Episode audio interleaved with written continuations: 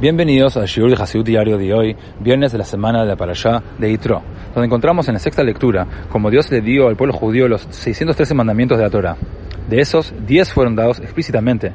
Creer en Dios, no servir ídolos, respetar el nombre de Dios, observar el Shabbat, honrar a los padres, no asesinar, no cometer adulterio, no secuestrar, no mentir al dar testimonio y no desear la casa, esposa o posesiones del otro. Los restantes 603 mandamientos estaban implícitos dentro de estos.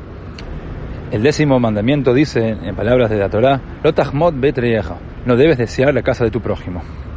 En un Fabrengen del año 5742, el Rebbe nos enseña que Dios nos provee a cada uno de nosotros de todos los recursos, posesiones, talentos y fortalezas que necesitamos para poder cumplir con nuestra misión única en la vida. Cada uno alcanza su realización máxima al dedicar esos recursos a nuestra misión divina y utilizarlos para elevar la percepción de la presencia de Dios en el mundo.